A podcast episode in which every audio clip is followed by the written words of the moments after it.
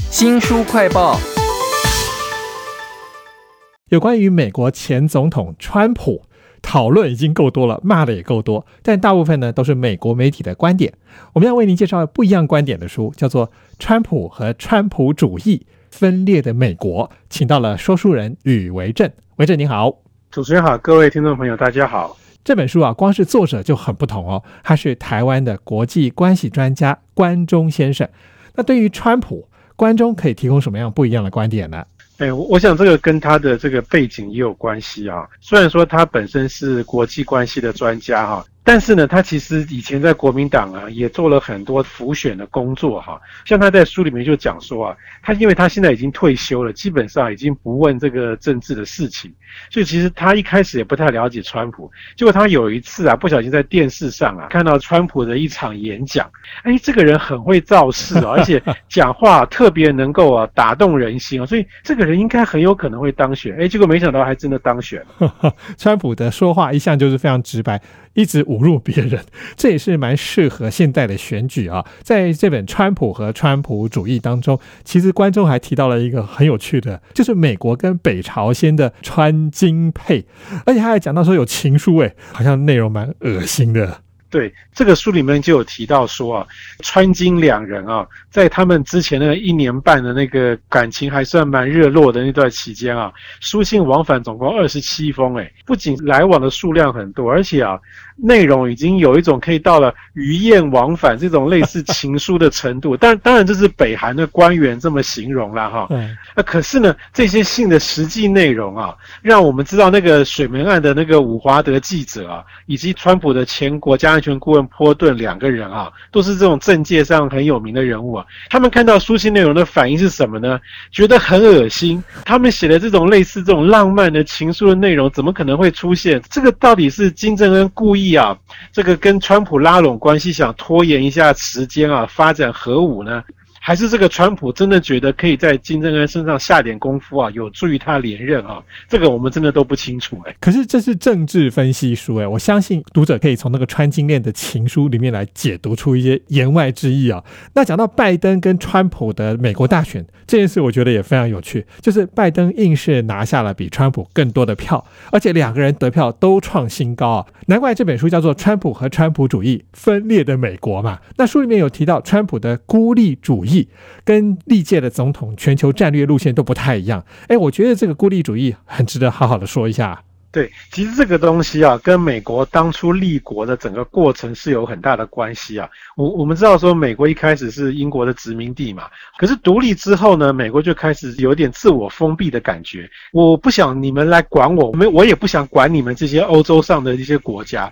所以说，在这种情况之下，美国其实就会有一种所谓的孤立主义的感觉啊。像他们的第五任总统叫门罗嘛，他们就有个门罗主义，就意思就是美洲是我美国的势力范围，我你们不要来管我，那但是我也不会想管你们，这个就是一种孤立主义，维持了很久的时间。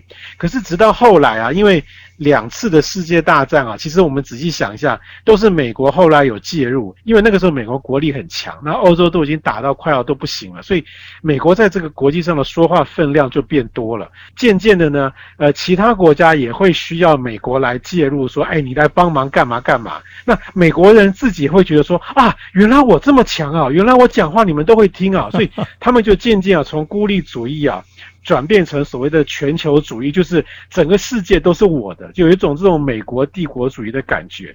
那这个孤立主义就因此啊，暂时被压制住了。可是呢，这个观众就觉得说，基本上川普啊，就代表了这种原本的孤立主义又再一次的萌芽出来。因为美国搞全球主义啊，花太多钱，结果忽略了国内。这些民众的生计，所以大家都不爽，所以孤立主义才要冒出来。哇，原来是美国一开始的时候就有孤立主义，川普只不过是回到了美国原本的状态啊。在这本书里头看到很多骂川普都很过瘾，但我觉得更应该看的就是台湾的国际专家关中他怎么样来分析川普。有一个部分很重要是川普用人这件事情啊，很多他的身边人都会越权，有什么精彩的故事呢？讲到这个川普用人不当啊，大家一定想到他的女儿伊凡卡跟他的女婿库许纳啊。这个库许纳在一般评价中啊，也是那种不懂装懂的人啊，什么都要管。他那个在白宫里面的影响力已经跟这个白宫幕僚长差不多大了哈啊！但是呢，我觉得书里面提到最有趣的事情啊，是这个库许纳他底下有三个民调机构。我们知道这个民调基本上一定要越有完整性啊，代表全美国人民是最好的。可是呢，库许纳这三个民调机构啊，只管他们自家的川普铁粉，大概占百分之四十几的人。哇！为什么要这么做呢？川普的一言一行啊，铁粉的反应好不好，他们就知道了，所以他们可以去调整。第二呢，他们可以借这个机会啊，不断的洗脑他们的铁粉，不会跑票。所以说这个做法真的是非常的特别，但是呢，看起来也。是非常有效。是这本书叫做《川普和川普主义啊分裂的美国》，作者是台湾国际关系学者关中。他要讲川普，一定会讲到中国大陆吧？对，如果大家都用这种国际关系去分析啊，川普怎么看待这个中国的话，想必应该是一直会搞不清楚啦。看完这本书之后，其实我我有种感觉，就是其实关中想告诉大家的是说啊，川普怎么看中国呢？其实就是一件事情。中国是不是可以成为我连任的筹码？哦，好。